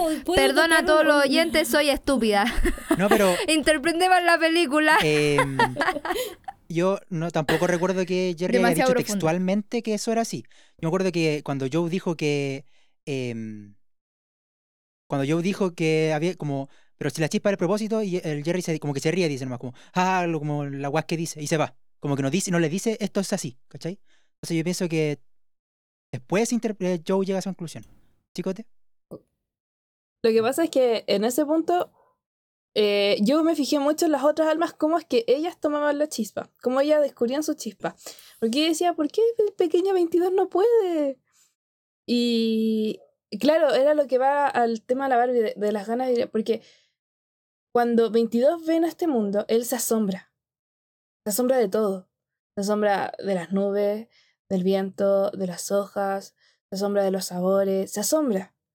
Y yo me acuerdo de una de las pequeñas almitas que está por ahí, cuando Joe va y tira un balón de fútbol y le pega, a ellos claro, no le duele, pero yo vi el asombro de, ¿qué fue eso así? Y ahí él consiguió su chispa, Porque al final, o sea, por lo menos para mí, y yo pienso que es mi chispa, ¿Ser golpeado por Que- balones? que es el asombro. Mm. Mis ganas de vivirla es por lo asombrosa que es, por lo asombrosa que yo puedo ver las cosas. Entonces cuando te encuentras con tu chispa, no es a lo que te vas a dedicar, es lo que te hace sentir eso. Puede ser la paciencia. ¿Sabes qué? Ahora, ahora que lo mencionas así, ahora tengo una crisis existencial de cuál es mi chispa. Literal, así como, ¿qué, es lo que me motiva a vivir? Es que esa es la, esa es la gracia, pues, no la chispa no es, no tiene relación con un elemento, con una afición, no tiene, no, no tiene relación con eso, tiene relación con la sensación de desear vivir. Esa es la chispa. De hecho, yo creo que Sí, es por- momento de invitar a todos los oyentes que nos comenten por Instagram cuál es su chispa, según ¿Cuál? ellos. O igual creen, claro, igual Sí. creen que es su chispa. Mm. Igual, Sí, yo quería, creo quería que- destacar. Ah, perdón, Pancho. Dale, no. No, tranqui. Yo creo que igual la, la, la crisis que puede haber tenido 22 con su no encontrar como su chispa tiene que ver claramente con la cantidad de personajes que mm, fueron sus mentores. Que tienen Valga 22 un poco el años. spoiler. Sí. No, y que eran como puro. ¿Qué que ver? Gente que tiene 22 ¿Qué? años y que no sabe qué estudiar. Es un nini. Ah, eso. Ah, sabe qué hacer con su vida. nini, ya, Ah, respecto a eso. ya. No, yo me refería a la cantidad de personajes que igual para alguien son como, no sé, quizás aburridos con sus cosas y de su manera de ver el mundo como, no sé, pues 22 fue, no sé, Abraham Lincoln o la Madre Teresa, no tengo nada en contra de ellos, pero... Yo- es que yo no sé, yo no sé si a- aburrido la palabra, pero es que todos destacaban en sus campos y a veces es Sí, po. difícil transmitir la pasión que tú sientes por algo a alguien más. Exacto, po. como lo que pasó mm, eh, con Joe y 22 mismos cuando están como en ese salón de los recuerdos y Joe le trata de transmitir lo, lo que él sintió cuando quería, cuando el, el papá lo llevó al club de jazz y escuchó al tipo en el piano, él no lo pudo transmitir de la misma manera a 22. Prácticamente eh, 22, como tú- todos ustedes decían, lo, se lo transmitió viviendo, viendo las cosas, viendo a la alumna de Joe que se iba cuando tocaba el- la trompeta y muchas otras cosas más. ¿O no? Un- No, sería no la trompeta. acuerdo. ¿Qué pero era? el- Un trombón. No recuerdo. Oye, pero ahora que mencionaste esa escena, esa escena me dio más pena que la cresta. ¿Por qué? O sea, no lloré ni nada, pero es que en esa escena, antes de que llegara la parte donde escuchó jazz por primera vez, eh, eran pura escena triste de Joe. Era como, estoy comiendo, Sí, estoy Mm. estoy mirando enseñando. el televisor. Y me dio mucha pena y dije, ¿cómo? qué triste. Este Me dio el pena porque 2020. dije, yo no quiero llegar a ese punto. Sí. Sí. Dije, yo no quiero llegar a ese punto de mi vida donde mire para atrás y no me guste nada de lo que veo. Así como que no. Pero esa no es mi vida, así que tranquilo. O sea, me da miedo que, que vaya a ser así en el futuro, pero así no es mi vida. Yo disfruto todo. Me tomo un tecito y digo, uy, qué rico. Yo creo que Soul es una película que podéis ver más de una vez y decir, ya, vamos, vamos, vamos, vamos, que mi vida no va a ser así. Pero cuando así. uno sienta ganas de, de morir, que en mi, en mi caso es como una vez a la semana, eh, voy a poner a ver esta película. Em, Hoy tengo, tengo, no sé, un comentario tal vez. Dale. Sí, dale, porque te interrumpí justo adelante. Eh, sobre los creadores de esta película. Quería, quería destacar un, un par de cosas. Como ya les mencioné, es el primer protagonista negro, ¿Mm? ¿ya? Joe. Pero también es la primera película de Pixar con un codirector de afrodescendiente. Interesante. Me gusta. Y hay, hay algo que quiero destacar mucho porque yo creo que en esta se la jugaron bastante. Yo, como le mencioné al principio, en mi opinión, yo para mí no fue así como personajes que me impactaron, pero sí fueron personajes que literal como que me estuviesen presentando ahí en persona. Porque eran normales, eran personas normales. Y en uno de los extras mencionan el te- este tema de cómo crearon y de cómo al director, porque el director de Pixar es blanco, no sé si ustedes sabían, pero típico hombre blanco norteamericano, etcétera, etcétera. Eh, a, él, ti- a él le preocupaba el tema de que fuera una mala interpretación de la cultura a la que querían representar, que fue lo que mencionaron ustedes, que la cultura estaba súper bien representada. Y esto es porque Pixar tiene un, un equipo que se llama Cultural Trust, que se podría traducir algo así como fidelidad cultural, equipo de fidelidad cultural. Y este equipo eh, eh, para esta película fue completamente afrodescendiente. Y yo lo encontré súper valor porque se notó mucho, se notó mucho y muy bien reflejada la, la, la vida de cómo, cómo una un afrodescendiente que le gusta el jazz viviendo en New York, cómo vive. Y de escuela, profesor de escuela pública y todo ese tipo de cosas. Entonces yo creo que eh, eh, era destacable este tema para la película porque tremendo, yo encontré que hicieron un tremendo trabajo. O sea, es difícil en, en, en- en nuestros tiempos actuales hacer una película sin que nadie se ofenda, honestamente. Sí. Es súper difícil porque no todos estamos conscientes de todas las realidades del mundo. Lo hablábamos con el tema de la religión y todo el tema, pero encuentro que si, con- si, si tienes aquí un equipo, un equipo que literal así como que te ayuda a reflejar esa cultura, que son parte de esa cultura y están de acuerdo con lo que hicieron, entonces yo creo que es súper valorable. Y eh, por lo mismo, por ejemplo, me pasó en, en estos extras, en otros, no sé si en el mismo, ya yo lo estoy confundiendo todo ya porque eran como seis. Em, había, estaba el tipo en el, bueno, el que hizo como la música de Joe, ¿Mm? ¿ya? El que grabó la música y todo el tema. Y, weón, ustedes lo ven y es ver a Joe. Literal como que lo dibujaron con más pancita, nada más. Es él. Habla igual, de hecho en una parte de los diálogos lo, lo basaron como en él, así como que le preguntaron lo que le preguntaban a Joe y él, él lo describió y lo pusieron en el diálogo. Qué Hasta los dos son iguales. Es muy cuático y yo, yo sentí, eh, eh, creo que hicieron tan bien su trabajo que por eso yo sentí como que de verdad estaba conociendo a alguien en persona.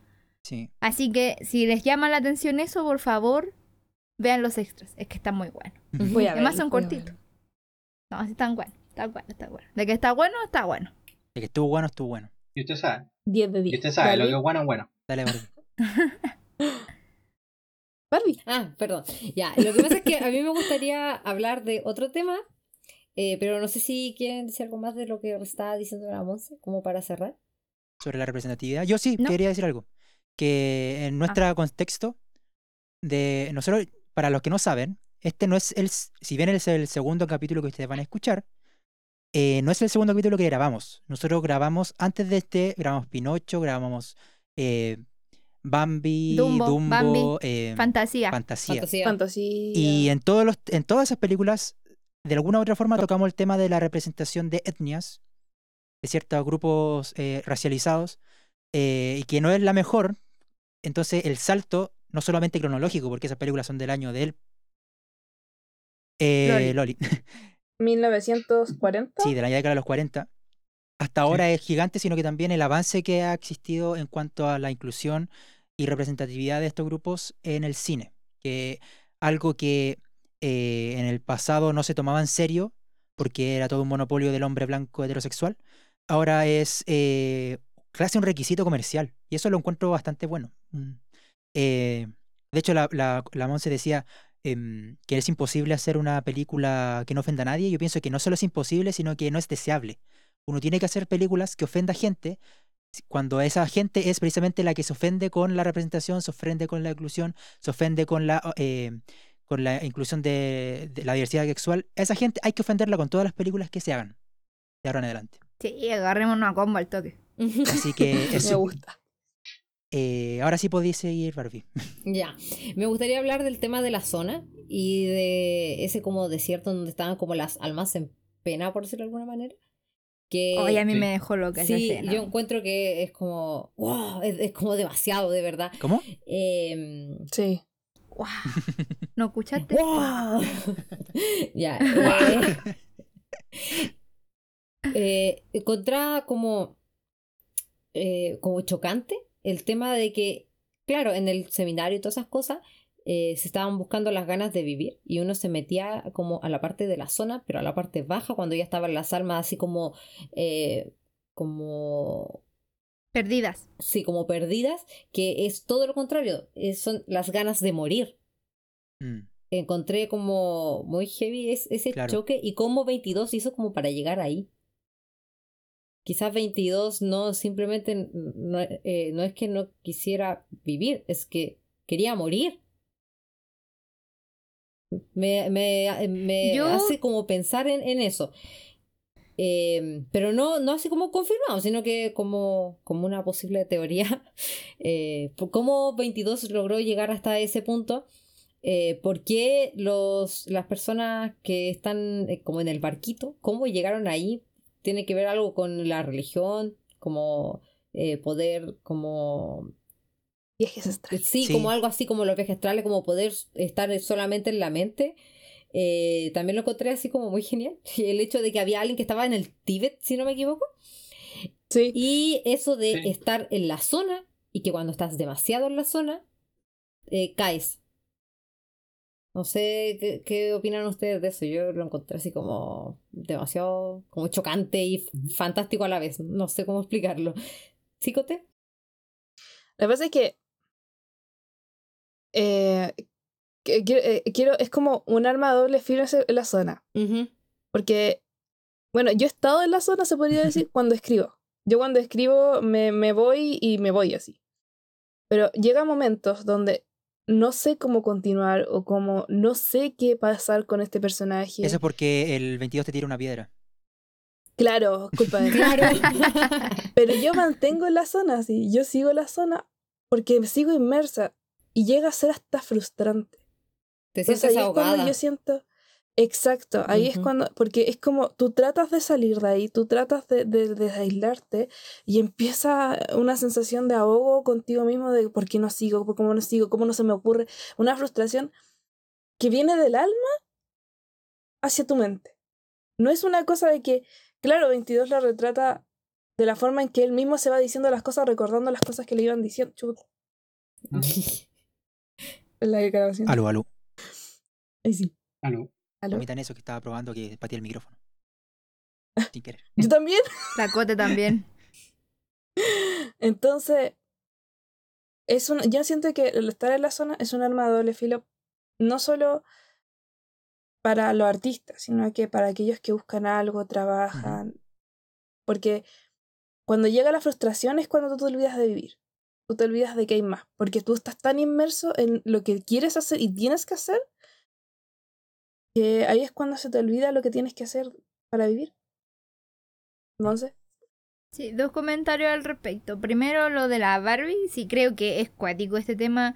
Pero, o sea, ¿cómo lo re- retrataron en realidad? Porque hay gente que se conoce mucho espiritualmente.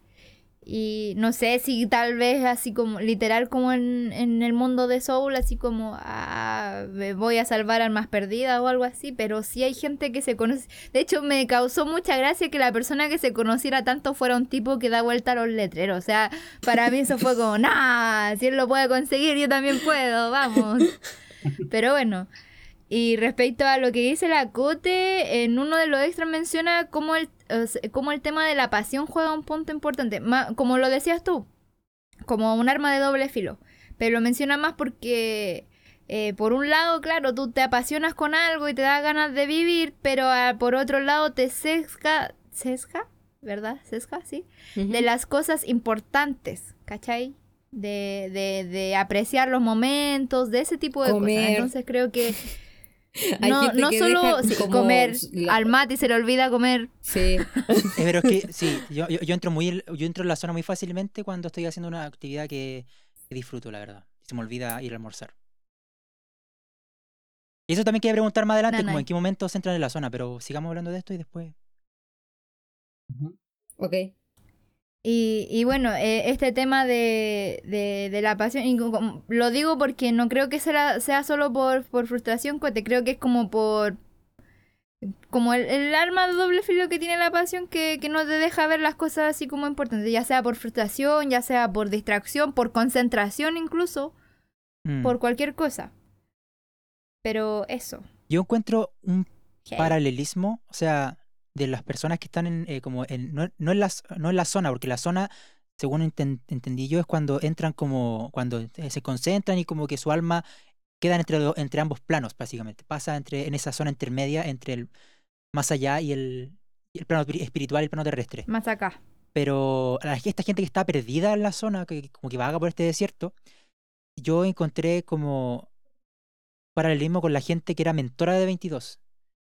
Porque la gente que era mentora de 22 es gente que está muy... eh, era, era gente que estaba muy eh, predispuesta o propicia a caer en esa zona.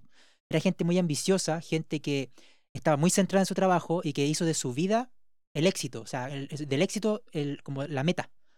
Eh, para ser Abraham Lincoln, para ¿Estás diciendo que, que Teresa de Calcuta quería Sí, el éxito? totalmente. Yo no pienso que no exista ninguna persona eh, eh, religiosa que no quiera trascender y no, no esté impulsado por un, un sentimiento sumamente egoísta de trascendencia. Voy a echar mucha gente encima, pero pienso que la, la- la- la verdadera humildad, la verdadera Ya. eh, trascendencia se obtiene dando vuelta a un letrero en una esquina, ¿cachai? No intentando ser la mejor en nada. Ahora vamos a hacer un, un disclaimer de que la opinión de cada uno de nosotros Sí. es responsabilidad de quien la emite. Por Obviamente. favor. Y no del programa. Eh, claro. Sí. Bueno, eh, entonces pienso que es como el, el- el opuesto, porque eh, me, me- me- me parece que si el- la gente que está ahí es gente que intentó apuntar al, al- al éxito, intentó ser como estos mentores que tenía 22 y falló. Y, y 22 al ver esta como esta situación es que él tal vez eh, intuye que es muy improbable llegar a ser como sus mentores. Lo más probable es que él llegue a ser como los otros y ve a la gente en la Tierra que la mayoría de la gente está eh, perdida prácticamente, intentando eh, encontrar un, un- propósito que no existe, intentando ser algo que no son, intentando cumplir por cumplir, perdiendo el objetivo de la vida. Em, creo que eso puede, tal vez sea lo que impulsa o lo eh, atemoriza a 22 a vivir. Él ve esto, es persona exitosa y dice, esto es muy difícil que pase. Lo más probable es que si yo apunto a esto, termine siendo como esta gente perdida. Y por eso me parece eh, la- la- el paralelismo también con la gente que precisamente la que más se conoce, la gente que tiene el poder de ir a este lugar y ser más libre, es la gente que uno considera menos exitosa, por así decirlo. Es gente que uno considera no es famosa, es gente que da vuelta un letrero en la esquina, no me acuerdo quién, quién quién hacía el resto. Pero pienso que ese es el mensaje, que da igual si eres el músico de jazz famoso o eres un profesor de banda de una escuela pública, el mensaje de la película precisamente es que el éxito no es el propósito, sino el, el- el propósito es, disfrutar la vida como- simplemente. Es como lo que el consejo que le da Dorotea a Joe, que el, el, la- el cuento del pez. Tipo, exactamente. Ujú. Bueno, eso. Por si no se acuerdan, vea la película. Sí, sí, me acuerdo. Eh, al- habla de que el un No, lo pez digo viejo le dice un escuchadores, o sea, pez como oyentes. más joven, no, un pez joven le dice al viejo que él quiere ir al océano. O sea, que está nadando en el mar y le dice, quiere el océano. Y, y el pez viejo le dice, pero ya estás en el océano. Le dice, no, esto es simplemente agua, quiero el océano. Fuerte, fuertes declaraciones del pez. Fuerte. Fuerte. Dorotea. O sea, yo encontré que lo más fuerte en ese sentido fue que yo no lo entendiera. sí, medio weón, Joe. Es que, Sí. es que Joe sí, yo creo que Joe sí lo entendió. Yo soy porque- yo. Yo soy yo. Pancho. Pancho. De hecho, yo creo que Joe sí lo entendió y al final por eso, eh, no sé si fue por eso, pero en realidad fue después de que no sentía nada después de... No, no sentía como nada diferente después de haber cumplido su sueño. Yo creo que eso fue como la... Yo creo que Joe lo entendió en carne propia, prácticamente. Que al final poder cumplir su sueño y no sentir nada más gratificante que la simple sensación de que fue una noche y quizás sí se repita, pero nada como lo. De hecho, no solo eso, sino que se va a repetir. Eh, está, está. Estás diciendo ¿Qué? que ellos dijo así como, ¿qué está diciendo Dorotea? No, yo sí, yo entendí. Y cuando salen del pub después de la primera presentación, como que yo le pregunto a Dorotea como, ¿qué sigue después? Y ella dice, no, la próxima, ma- mañana hacemos lo mismo, pasado hacemos lo mismo y hacemos toda la noche lo mismo. ¿Cachai? Como que... Y él queda como, ¿y esto? Claro, como, y, y voy a tener que hacerlo todo todos los días. Así como, yo pensé que era más, pensé que era el océano y en realidad es solo agua. Y es algo que él ya intuía tal vez, pero no sabía ponerlo en palabras. Cuando Dorotea Pero le no dice eso, como que él hace clic. Es que eso, pues él estaba sesgado con que iba a ser como lo máximo y que él nunca se iba a aburrir de, de eso. Prácticamente que iba a ser como una vida totalmente distinta a la que él tenía, pero sin embargo se da cuenta de que, oh, es una noche y la próxima, no- y la próxima va a ser otra noche. Yo no creo eso, yo creo que, que el tema es el de los sentimientos. Así como ya, terminó la noche, fue un, un placer momentáneo, Ujú. sí, pero después fue eso. Porque después de, de, de esa escena es donde empieza a recordar como los momentos que tuvo con su familia. Ujú. Los momentos que tuvo como... Entonces que tuvo con su familia, cuando, cuando estuvo descalzo en la playa, la sensación de eso, y se da cuenta que eran cuando sensaciones... comía solo, ¿no? Sí, y ahí se da cuenta que eran sensaciones diferentes. Y yo creo que eso es, es lo que con lo que él no contaba. No creo que el éxito no haya sido lo que esperaba, sino que pe- pensó que tal vez iba a ser una sensación parecida a lo que ya había sentido y que nunca se había dado cuenta. Por eso me dio, eh, o sea, igual esa parte me dio como esperanza, porque después de haberlo visto tan triste en la escena, de hecho se ponen luces azules, así como todo Sí. triste Blue.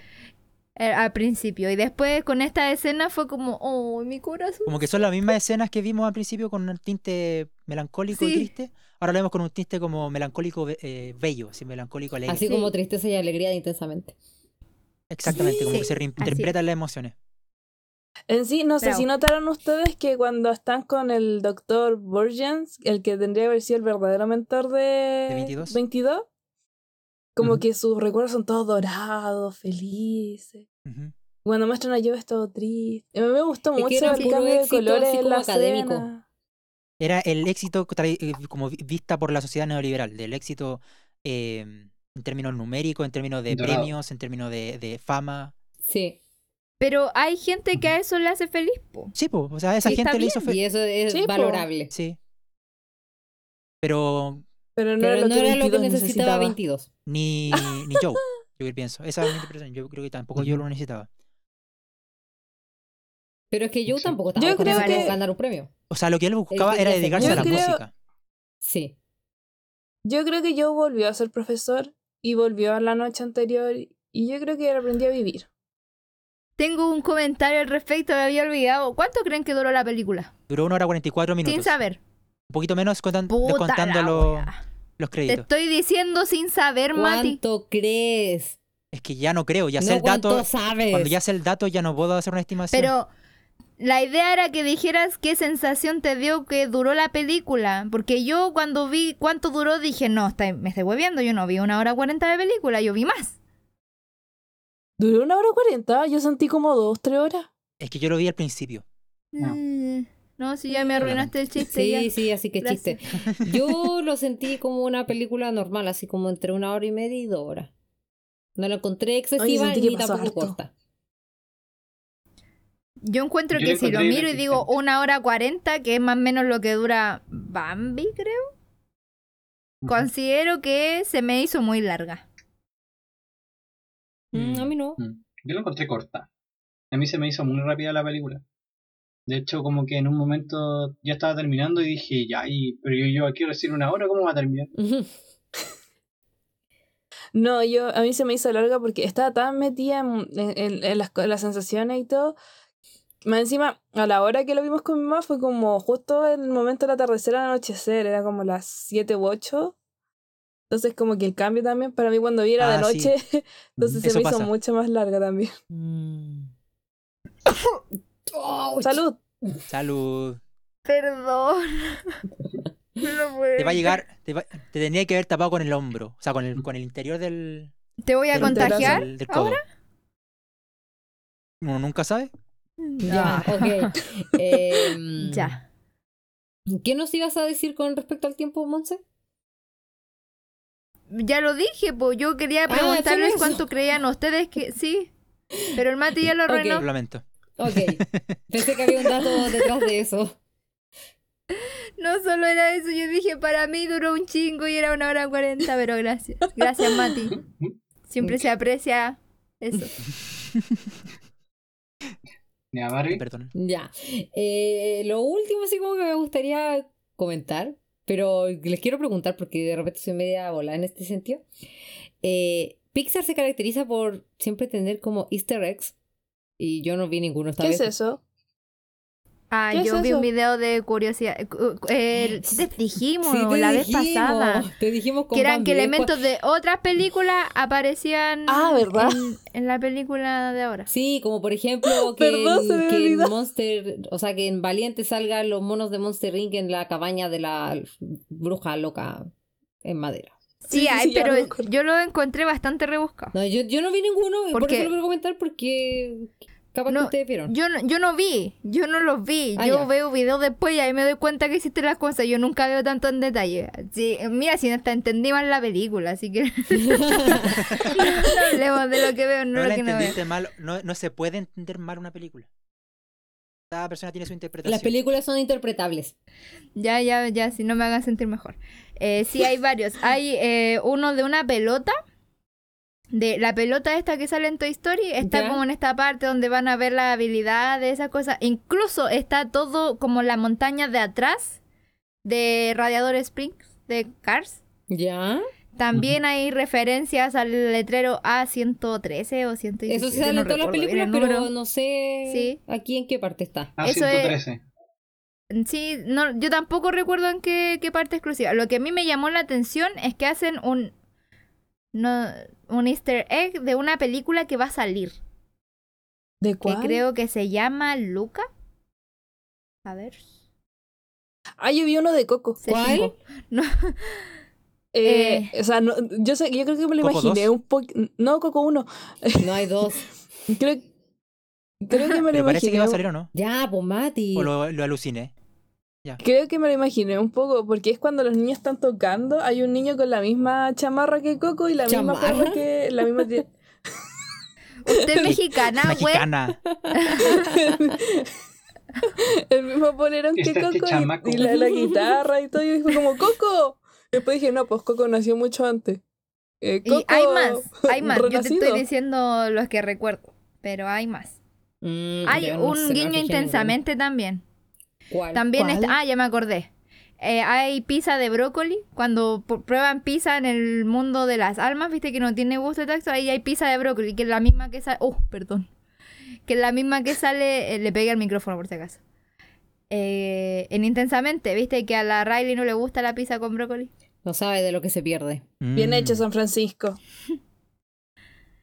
Y hay, hay, hay un par más, pero no recuerdo en este momento de qué eran. Pero el- a mí me asombró no haber visto, igual es difícil porque era un elemento del paisaje, pero me asombró no haber visto la montaña gigante atrás.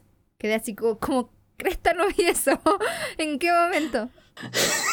Yo nunca veo los easter eggs. O sea, nunca me doy cuenta. Pero que hay algunos que son no, muy yo tampoco. obvios. Por ejemplo, Pero los hay de algunos Pizza que son Planeta, cuando salen en, en las otras películas, son muy notorios. También está la Creo camioneta de Pizza Me Planeta. estáis leseando, yo no la vi en ninguna parte. Aunque debe estar en ¿Está? Nueva York. Eso yo Eh, no la nunca vi. me he fijado No, de no. la camioneta de Pizza Planeta fuera de Toy Story. No, la, la Pizza Planeta, la camioneta de Pizza Planeta está dentro de del mundo astral también. Me parece que en la misma sala donde están viendo las Ah, ya, cosas y ya, todo el tema. entiendo. Ahí. Ahí aprovecharon de Mm. meter toda la web porque caían muchas cosas. Sí. Ahí dijeron, llenemos, llenemos. De hecho, yo creo que no son easter eggs, yo creo que están reciclando diseños. Así como los PNG que tenían guardados de las películas, como que la están pegando ahí. Para ahorrar presupuesto. Pero La ¿Será? bueno. emisora esta, ponemos este, ya, sí.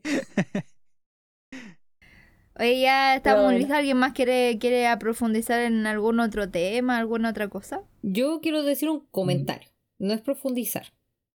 Que considero que Soul es como, no la continuación de Intensamente, pero es como, es como la continuación de, lo- ¿Del de otro los lado? creadores. Sí. Así como, eh, ya, vimos cómo se comporta la mente en Sí. la, niñez y adolescencia.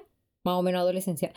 Ahora veamos cómo es el alma de las personas, como que están construyendo a las personas eh, a través de las películas.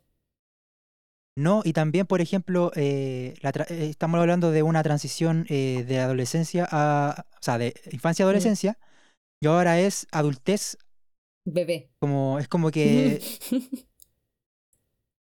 no, pues es como, es como la transición, porque eh, son las dos grandes crisis que uno tiene, pues, la crisis, la crisis, la que le decía la- la- la- a la Monse, la crisis adolescen- de la adolescencia y la crisis de los 25, son Yo tengo Eh, crisis todos los años. como grandes. Y, y tal vez la, se venga una película sobre la crisis de los 40. Capaz. Yo, Pero Yo la crisis de los tengo 40 se ven un- intensamente. ¿En qué momento? el Ven papá de conmigo, Riley. gatiña. Ah, O sea, Sí. los papás. Tengo, tengo un comentario al respecto. Es que Pixar está siguiendo como un lineamiento de... eh, le pidieron a los creadores de Pixar que hagan películas que ten, que de sus propias experiencias y vivencias. ujú. Entonces, eh, por ejemplo, la idea de, de esta, de, de esta película de Soul fue cómo es que el humano llega con personalidad al mundo, porque podríamos decir que hay experiencia que nos forja la personalidad, pero los bebés también tienen personalidad. Ellos decían que en, en esta parte de lo extra decían que ellos veían a sus bebés y veían que tenían personalidades muy diferentes entre sus propios hijos, por ejemplo.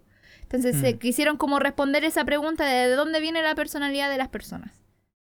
Y a mí me pareció bastante interesante bastante acertado igual. O sea, no, no, no creo que exista este mundito, pero creo que es una buena explicación. Creo que sería... me Creo que se puede formar una religión de Pixar eh, utilizando Soul y, e intensamente como bases. Sería Claro, divertido. la palabra de La palabra del señor Pixar. Pixar.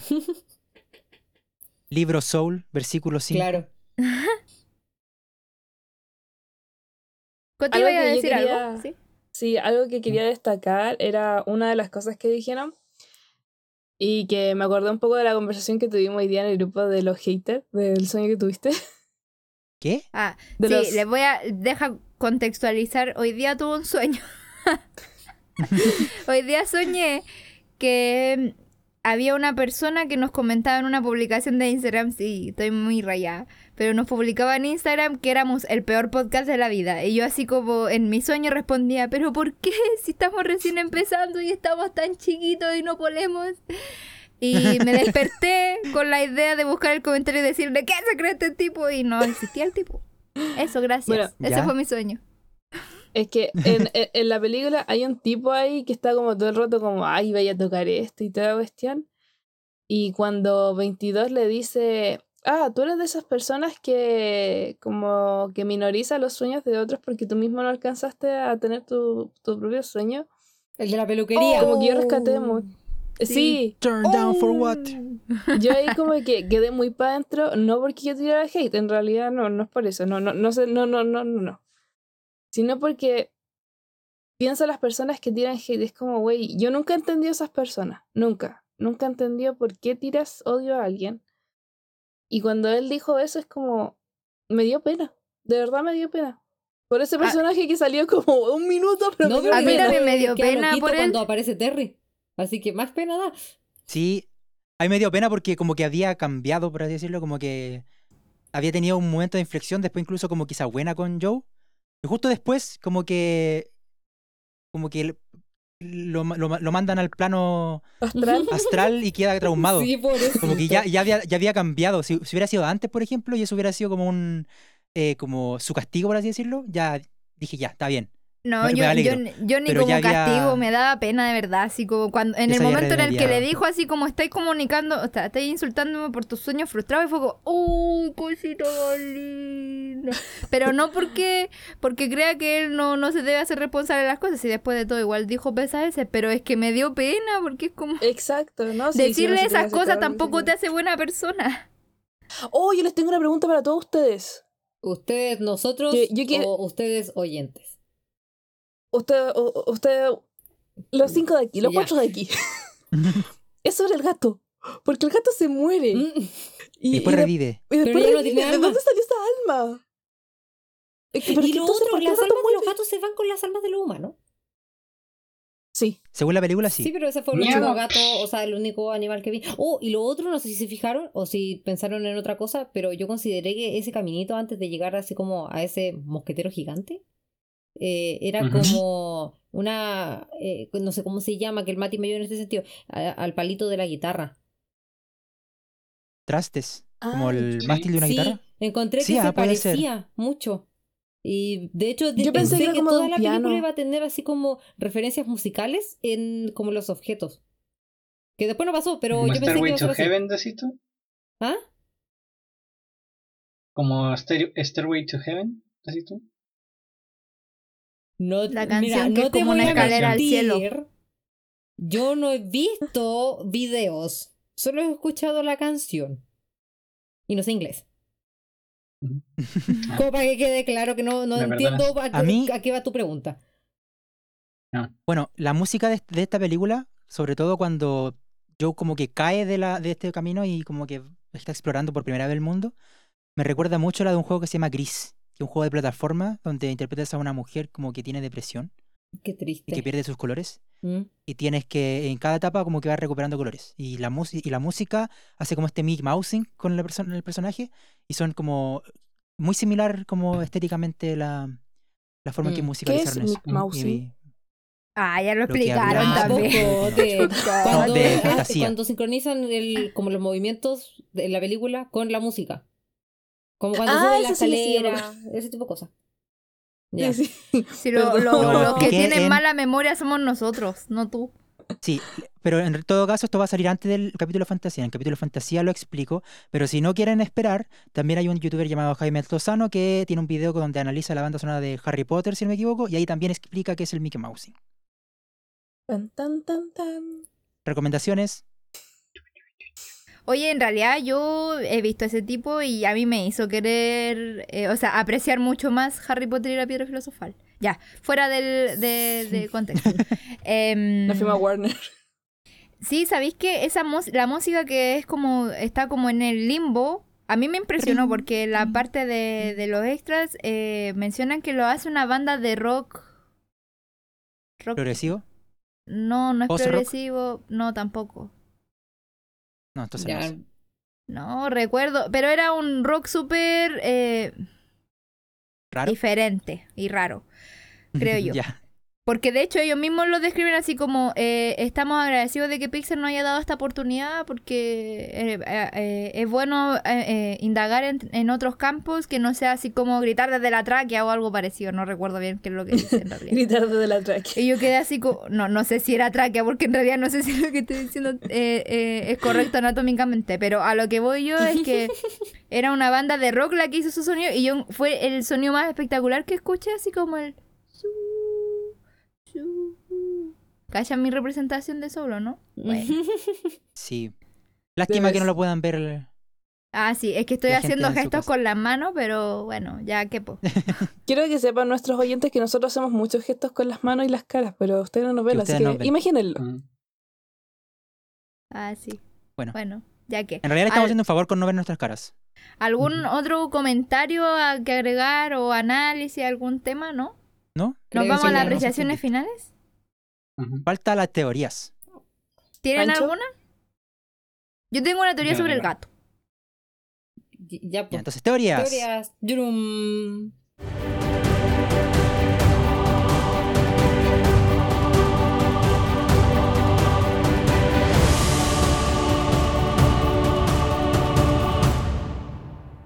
Ya que lo pregunto. Pero es una súper breve.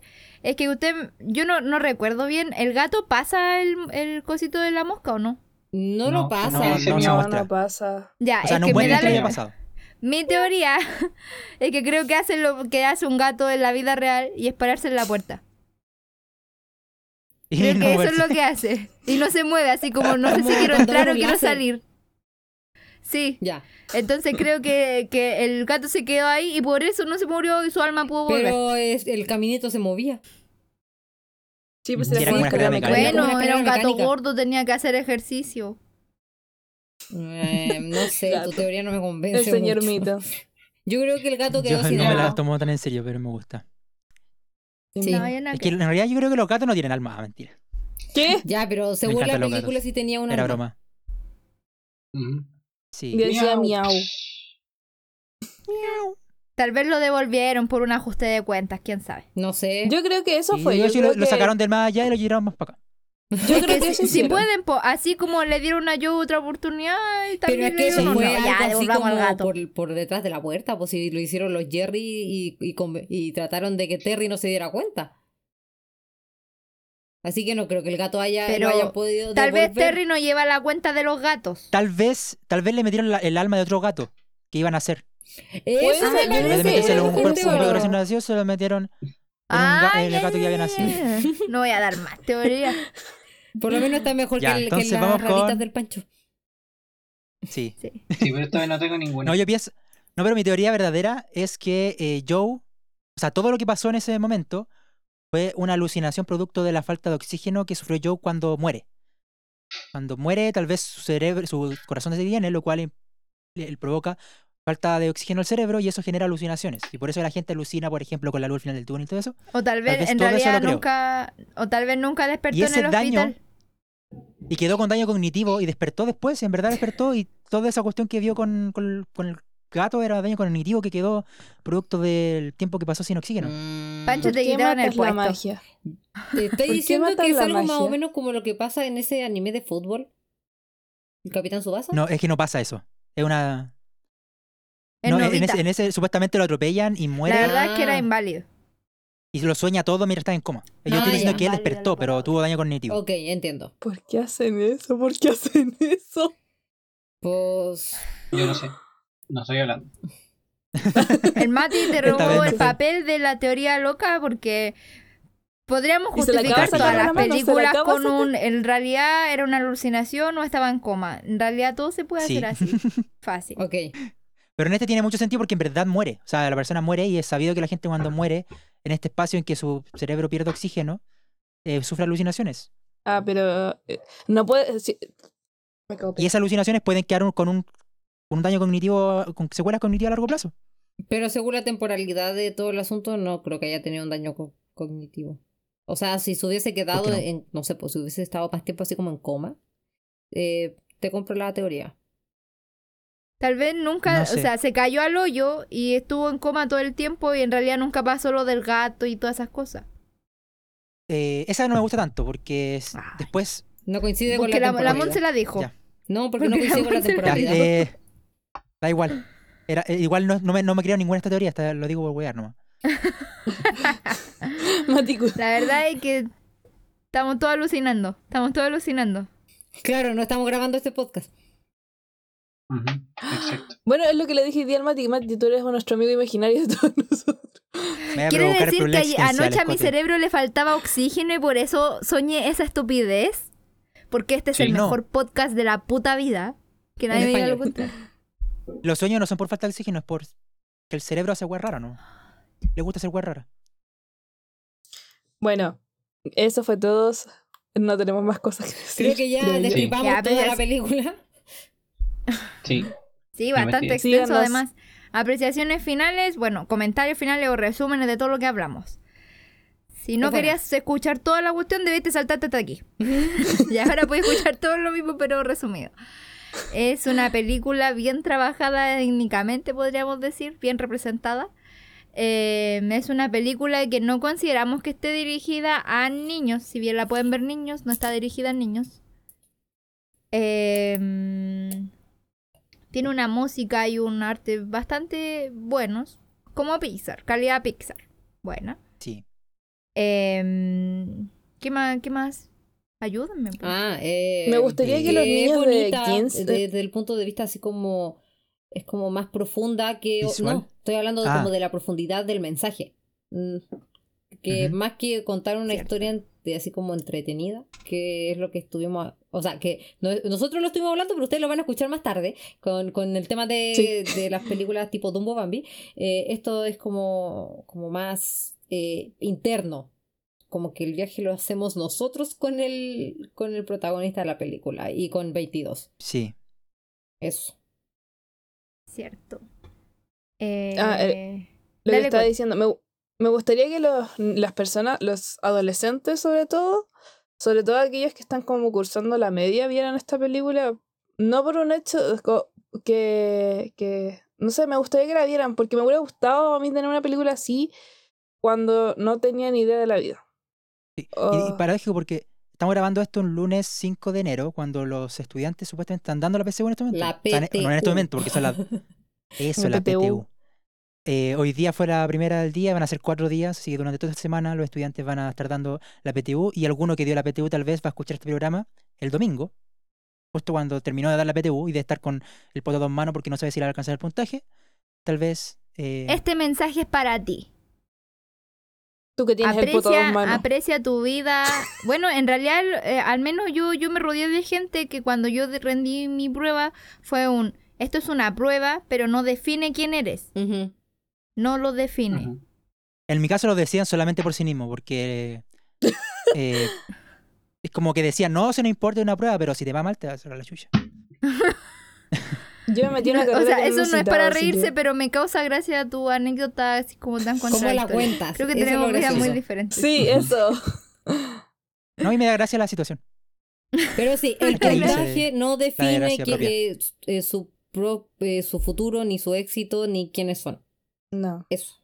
nada. Ni tu felicidad. O sea, ustedes pueden ser felices con pocas cosas, como yo que ya dije, yo me tomo un tocito y digo, uy, qué rico, soy feliz. Sí, es verdad, yo hago eso. 100% digo, ¡ay, qué rico este té! Es el mejor tecito de la vida. Y lo digo todos los días. Y este No, sería. mentira, Y no no todos los días. el, el- el emblem. Y es, no, y es una bolsa reutilizada. Es una su segunda o tercera taza. Que lo sepa para rejuvenecer los pómulos. ¿Qué? Para la ojera. Claro. Para la ojera, es, eso, para la ojera. Y ahora sí, Cote, dale, dale, dale. cote. No, ya se me fue. Bueno, Pucha. Se fue a la, a la zona. claro. Sí, se fue a la O sea, zona. 22 me, me tiró una piedra por Que ahí, que no sí. sé. Eh, que dentro de otra apreciación... Sí, en realidad eh, encuentro súper oportuno ese comentario, Cote. Creo que tal vez nuestros oyentes no tengan la edad de 18 años, pero conozcan gente que sí, recomiéndele la película, Y el que podcast. reflexionen. Y el Instagram. Obvio, el podcast, el podcast, el Instagram, el Anchor, el Spotify, todo. Pero en especial la película, porque creo que sí les dejaría un lindo mensaje. O sea, yo no, no sé si a los 18 no, o no sé qué edad, eh, no sabía nada de la vida, pero yo creo que es un lindo mensaje para reflexionarlo justo en estos tiempos, más encima pandemia y toda la cosa, darte cuenta de que la felicidad no está en, en lo que tú crees siempre. ¿Alguna otra apreciación final? ¿Se nos queda algo? Hablamos harto. Creo que nada. no. Hablamos mucho. Ya dijimos todo. ¿Nosotros Sí. cuándo? A mí se me quedó un jockey en la micro, Eh. pero eso no. ok. Ok. Creo que podríamos dar por finalizado el capítulo especial. Cierto, Sí. cierto. Fue bastante especial porque creo que el más largo hasta ahora. Sí. Sí, y nos vimos Sí. obligados a hablar de esta película porque todo el mundo está hablando de esta película. O sea, está en boga. Así que no quisimos esperar mucho para esto. Nos disculpamos además, de... eh, perdón, Mati. Dale. Y además, eh, los 100 seguidores había que celebrarlo de alguna forma. ¡Yay! Sí. 100 seguidores. 100 seguidores, bastante. Los queremos Bueno. todos. A los ustedes 100, que fueron los primeros, los queremos. Al resto no, al resto los que vienen, los que vienen después como que... Los vamos a querer cuando tengamos 200. No, es como lo de los papás. Es como, tal vez los vamos a querer igual, pero ustedes los queremos desde antes. Ese es como el comercial Ah, Claro. del Luchetti o de Carosi, no me acuerdo, de hace muchos años. No sé, yo no veo comerciales. Ya, también nos disculpamos de antemano si salió si salió un capítulo muy extenso, ¿ah? Porque en realidad hablamos bastante. Espero Creo que, ha que sido hayan más estado largo haciendo aseo por momento. mientras, porque si estuvieron sentados, siento que per- perdieron mucho Se tiempo. Duchándote ahí, reflexionando sobre Soul y la vida. Gastó todo el gas. No, Yo escucho podcast en la micro. Así que si está- bueno, ahora estamos en cuarentena, pero igual la gente tiene que ir a trabajar y tomar micro. Eh, y como no puedes hablar con nadie porque no te puedes sacar la mascarilla, escucha nuestro podcast. Y acabo de actualizar nuestros seguidores y ya son 102 seguidores, así que vamos puede. Ya. Ya. Entonces, Sí, ¿eso sería? eso sería todo. Sí, eso sería. Síguenos en Instagram, Spotify, YouTube, Y otras Anchor, plataformas. Google Podcast, Apple, ay, tenemos un chingo. Pero principalmente en Instagram, que es donde estamos comunicando normalmente la información y donde pueden encontrar nuestras otras plataformas también, porque tenemos un link directo Sí. para eso. Todo se centraliza en Eh, Instagram. Sí, exacto. Vayan a Instagram, vayan a Instagram, vayan a Instagram. Mensaje subliminal. Y... Instagram, Instagram, Y Instagram. con Terminemos esto- rápido esta cuestión, por favor. Con esto despediríamos este capítulo al fin. Eh, esperamos que te haya gustado. Una vez más, disculpa por lo largo. Eh, si quieres eh, saber más de nosotros, haznoslo, sa- hazlo saber. Creo que hoy profundizamos tanto en nosotros que no nos van a querer ver ni en pintura. O sea, no pero, nos ven, pero bueno. Porque igual, o sea, bueno, sí. No nos van a querer ni escuchar en la radio. Sí, en la radio, no sé. Pero eso, síguenos en, en nuestras redes sociales, en especial... Perdón, esa no la seguía. Nuevo. Síguenos en nuestras Síguenos redes en sociales, en especial en Instagram. Y nos vemos... No, en Escuchamos. realidad no. Nos escuchamos en el siguiente capítulo Exacto. de la próxima semana. ¿Cuál es? No ¿Alguien se sé. acuerda? Eh, viene... Fantasía, po. Ah. Fantasía. Ese capítulo es controversial. Ya, chicos, entonces nos despedimos y, y hasta pronto. Hasta pronto. Adiós. Adiós. Bye. Adiós.